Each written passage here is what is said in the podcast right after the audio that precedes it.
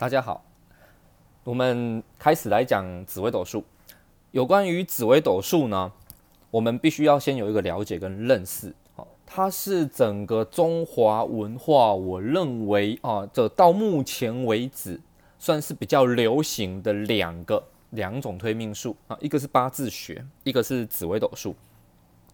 那这个紫微斗数呢，如果我们要用一种比喻哦，例如说我们用历史的角度。来去谈紫微斗数的话，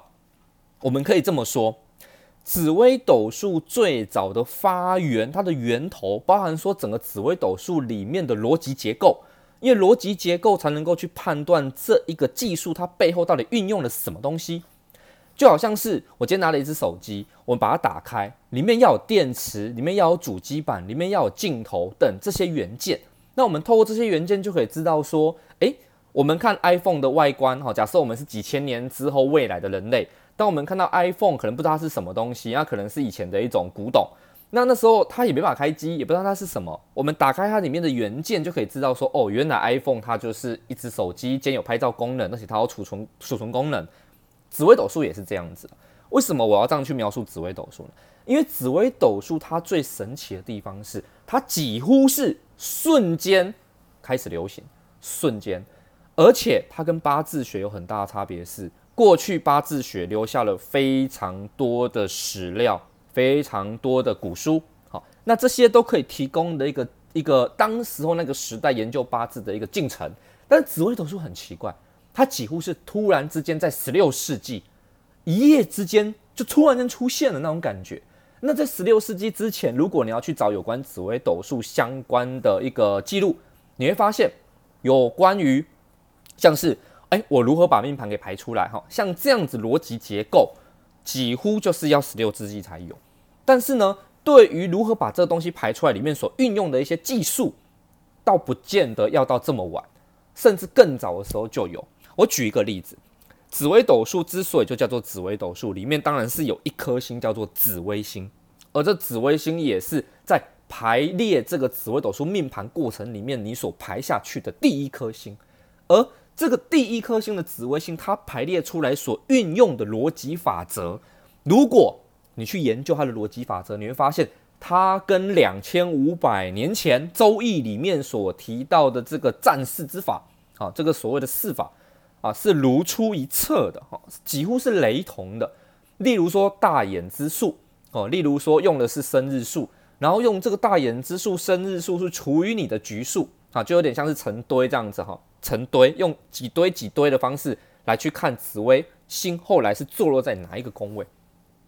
这个日后我们再详细来讲了哈，因为这个是比较偏向于这个排盘逻辑的部分。所以说大体上啊，我们回过头来看这个紫微斗数，你会发现它的内部结构，包含里面的一些星，好，包含里面所运用的一些技巧，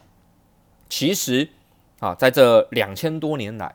一直都有技术，然后慢慢放进来这个区块里头。好，一直到它完整的呈现给世人面前，大概在十六世纪哈，完整的呈现在世人面前。但是呢，这个说真的也奇怪啊，到在这个秦朝的时候，我们讲说古今图书集成也好，或者是四库全书也好，都是当时代的百科全书，照理说应该要收录紫微斗数才对啊。像国老心中七正四余八字学，但是都有收录进去。诶，唯独为什么就是紫微斗数诶遗珠呢？嗯，完全没看到它的踪迹。当然，其实我们可以从很多角度来去判断了。当然呢，我认为说要去做这方面的一个历史谜题的一个判断，但我们日后我会跟你讲我个人的猜想是什么。但是就以现在来讲，我们足以可知一件事情，就是从十六世纪到现代。整个紫微斗数所留下来的古书所留下来的史料确实不多，好，确实是非常少的，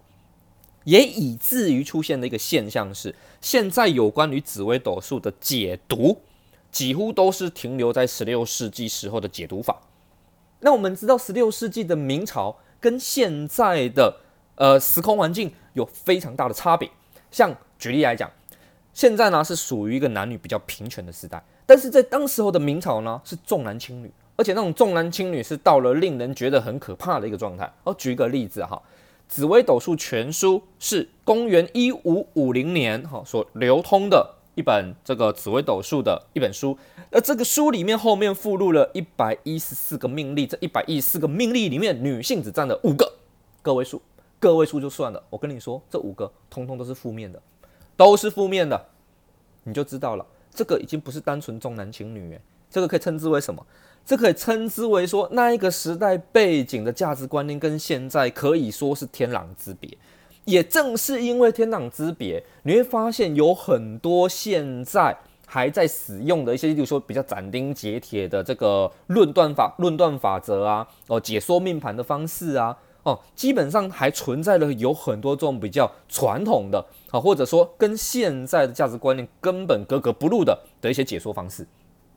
也正也正是因为这样子了，也让我呢有一个想法，就是呢，我想要利用这个平台啊，我们来谈谈什么是紫微斗数，甚至来谈谈紫微斗数如何去解释它里面所带来的一些逻辑，或里面所带来的一些现象，以及它跟现代社会之间应该要怎么样的来去融入，并且来去解说才是最好的。好，那我们今天呢就先讲到这个地方，好，我们下集再继续。